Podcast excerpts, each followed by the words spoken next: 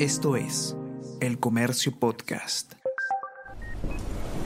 El último mes estuve internada como tres semanas y de ahí como que le dieron de alta. Dijeron como que ah, está todo muy bien, la presión. Vino a la casa y de ahí, pum, de un momento a otro se le bajó la presión, fue a la clínica y mm, estuvo en UCI dos días y falleció. O sea, simplemente un día para otro dejaron de funcionarle los pulmones y los riñones. Y ahí es como que cuando el cuerpo ya, son los primeros pasos de que ya está deteriorado, ¿no? Y me acuerdo que cuando me enteré de eso en UCI, ahí me chocó un montón. Pero a la misma vez tuve esa sensación de, de, de, o sea, de tengo que hablarle y hacerle saber que si ella tiene que partir, pues, ¿cómo que yo voy a estar bien? Y siento que mi familia también va a estar bien. La muerte y el dolor que ésta trae consigo es muchas veces guardado bajo siete llaves. Las conversaciones para naturalizar este proceso hacen falta y cuando nos vemos frente a ella es complicado gestionar la tristeza. Por la cara que ponéis, entiendo que la muerte es un tema que os incomoda, ¿no? No apetece mucho, la verdad. Ya, pero sabemos perfectamente que estamos condenados a morir pero nos comportamos como si no lo supiéramos. Según Heidegger, vivimos en la modalidad del todavía no. Me falta tanto para morir que no me tomo la molestia. Aunque la muerte siempre ha estado presente en nuestras vidas, estos últimos años han evidenciado aún más su presencia a raíz de la pandemia. Hoy ponemos en conversación la muerte y el duelo con la influencer Antonella León y la psicoterapeuta Melissa Sierra Alta. Soy Celeste Pérez y les doy la bienvenida a un nuevo episodio de Eso no se pregunta, el podcast de El Comercio creado para cuestionar todo aquello que normalizamos en el pasado. Te estás escuchando. Eso no se pregunta.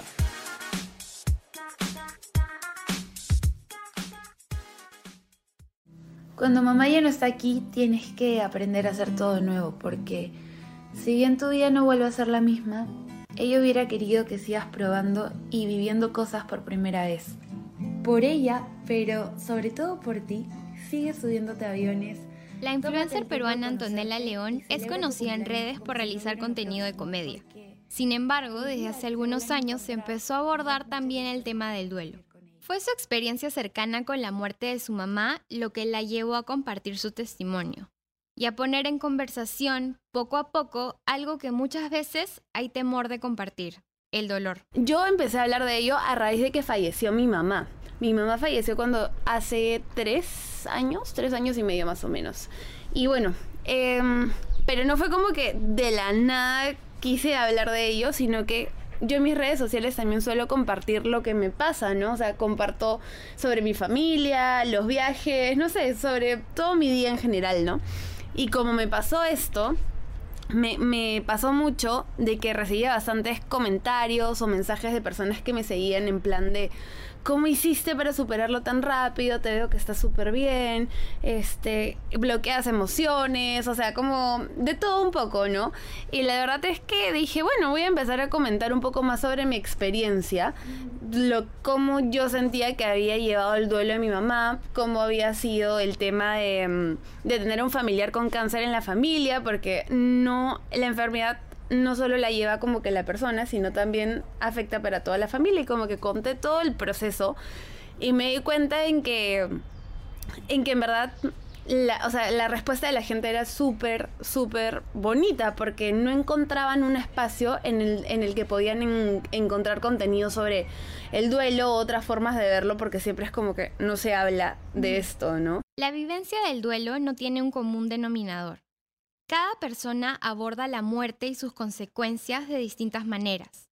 Sin embargo, el primer paso que todas ellas deben dar es aceptar el dolor, abrazar la tristeza en lugar de esquivar emociones. ¿Qué personaje, Merly? Tú estás loco, tío. Mira, mi problema es mi madre, que me tiene manía. ¿Y tu hermano? ¡Que no! ¡Joder, que no es mi problema! ¡Mira que eres pesado! ¿Y Edgar qué? ¡Calla! ¿Quieres callarte? Dime.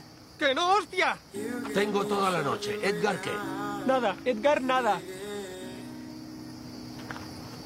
Y sí, el día que se mató, nos peleamos, contento.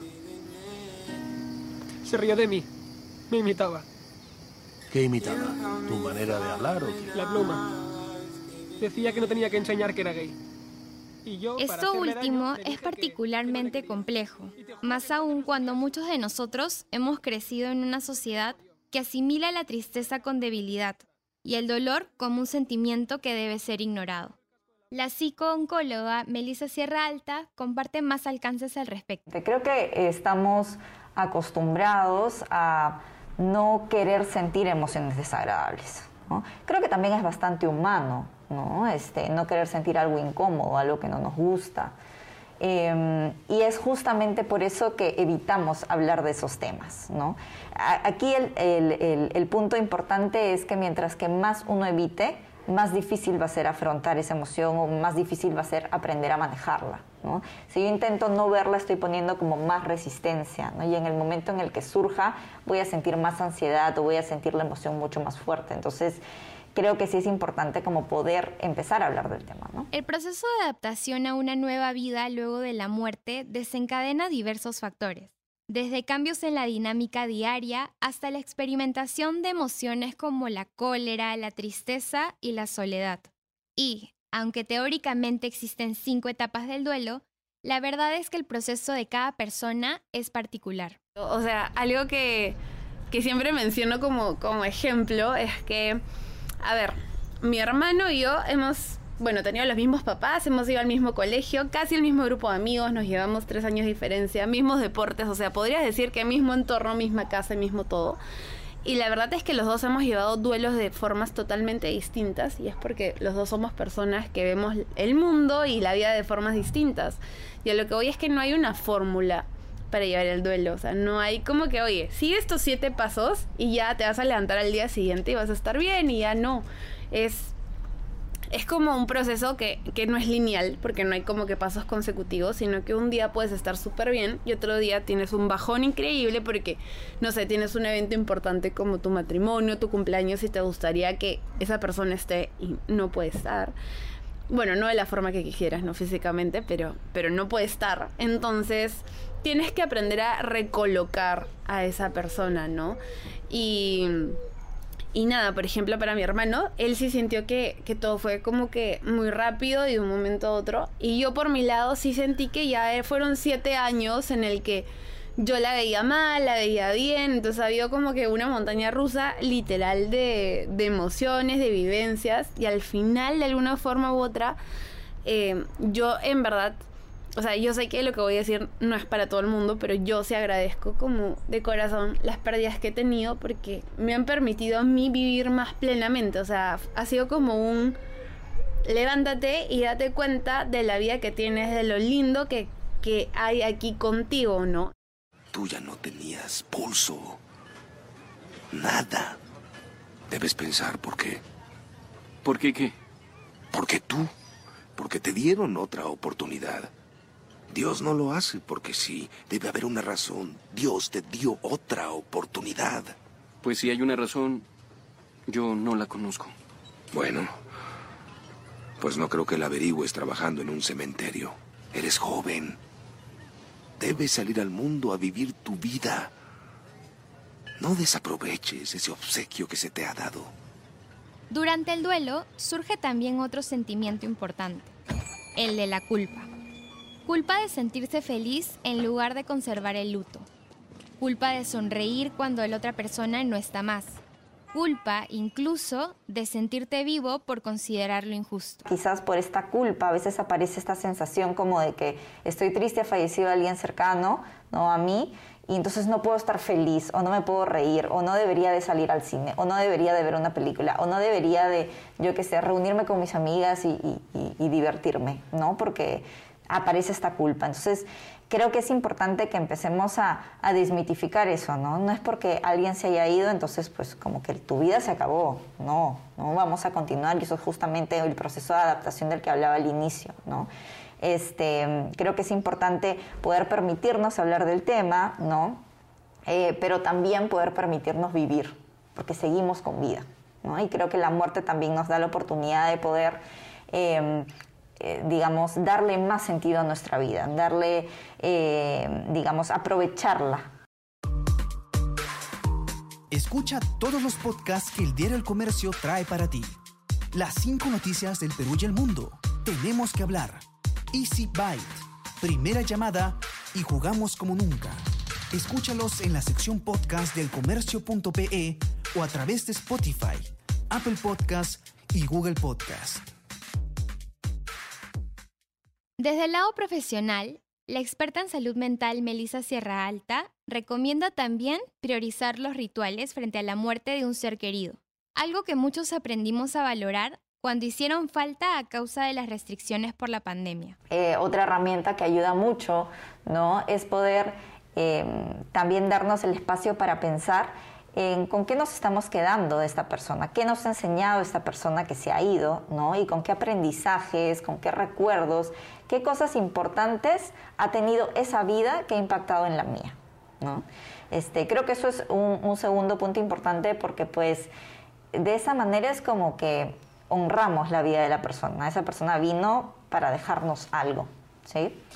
Eh, otra herramienta que de, de pronto puedes, y, y, quizás más, más de hacer, ¿no? Es poder hacer un ritual de despedida, ¿no? Este, el y creo que eso también se ha visto mucho ahora en la pandemia, ¿no? Eh, con, con, el tema de los velorios que no se podían hacer, ¿no? Y ahí surgió y quizás esta sensación de que, oye, sí quiero hacer el velorio, cuando antes quizás era algo como, es lo que toca, ¿no?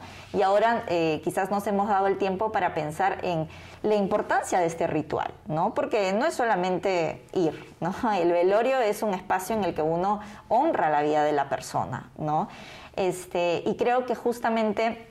Eh, al no poder hacer velorios, ha surgido mucha creatividad en las formas en las que podemos hacer otros rituales como de despedida, sea haciendo de repente un video, por ejemplo, ¿no? Por ahí he visto algunos pacientes videos este, con fotos de las personas, ¿no? En el que cada uno habla sobre la importancia de esta persona en la vida de cada uno. Tenía la esperanza de que él fuera quien hablara en mi funeral. Porque en realidad no hay nadie Sí, no. Ah. No hablaré de nuestra historia de amor porque es muy duro. Así que, en vez de eso, hablaré de matemáticas. Mi amor. No tienes idea lo mucho que agradezco. Nuestro pequeño infinito. Antonella León, por su parte, recomiendo también no cerrarse la posibilidad de continuar siendo una persona feliz después de la muerte de alguien amado. Circunstancia que puede surgir por el temor a experimentar emociones dolorosas nuevamente. Porque a veces es como que no, tienes que sobreexigirte y ser feliz y salir. No, es como que permítete escucharte y si no tienes ganas de hacerlo hoy, perfecto. No es el fin del mundo. ¿Ok? Como que tranqui, haz lo que puedas hoy. Y mm, por eso la frase un día la es. Y otra, que bueno, sale también en el epitafio de, de, la tumba de mi mami, es que es el amor nunca deja de ser. Y es para mí súper importante que, que, las personas también sepan, porque yo una vez que lo comprendí me dio una paz enorme, y es que por más que esa persona ya no esté aquí, y Dios sabrá dónde está, el amor, todo lo que pasaron juntas, todos los momentos, todo, o sea, todo, exactamente todo lo que fue su esencia, nunca va a dejar de ser si es amor. Entonces tienes que quedarte con lo bello y honrar la vida de esa persona de la mejor manera que puedas, recordándola, hablando de ella, lo bonito, enfocarte en lo bonito, porque si también ya te quedas pensando en el, ¿qué hubiera pasado si hubiera hecho esto? Si le hubiera dicho tal, que no sé qué, es como, siempre va a pasar. Y a todos les va a pasar eso, ¿eh? de, de qué hubiera pasado, sí. Pero si ya te quedas en esos pensamientos recurrentes, o sea, si todo el tiempo estás pensando en me faltó pedirle perdón, me faltó hacer tal cosa, no te estás quedando con lo lindo y no te estás quedando con el amor. La muerte es parte de la vida y la tristeza y el duelo son procesos que, como seres humanos, no podemos ignorar. Hablar al respecto con grandes y pequeños, aceptando cada emoción, solo nos hará vivir más plenamente, agradeciendo y valorando la presencia de cada una de las personas que forman y formaron parte de nuestra historia. ¿Estás asustada? Un poco. Estaba algo asustada por ustedes, pero ya no lo estoy porque sé que estarán bien. No quiero que te vayas. Voy a extrañarte mucho. Oh, tesoro. No llores, mi amor. No, mi cielo, no llores. Sé que me extrañarás, es normal. Puedes extrañarme y puedes llevarme contigo. Podrás. Cuando te pase algo, ahí estaré. Cuando te enamores, ahí estaré. Sí puedes. Así es. Como las personas que viven por siempre porque alguien las lleva en su corazón. ¿Mm? En tu graduación. En tu boda. Y cuando tengas bebés. Llévame contigo. Lo harás. Siempre, siempre, siempre.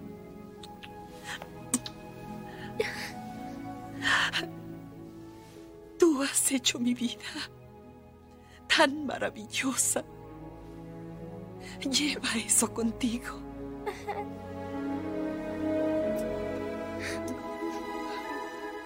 Recuerda que si te sientes solo o estás pasando por un cuadro de depresión o ansiedad por duelo, siempre puedes comunicarte con la línea de salud mental al 113. Agradecemos a Novotel Lima San Isidro por prestarnos sus instalaciones para la realización de este podcast y al equipo de producción de podcast del comercio conformado por Soine Díaz y Josema Romero. Nos volvemos a encontrar la próxima semana.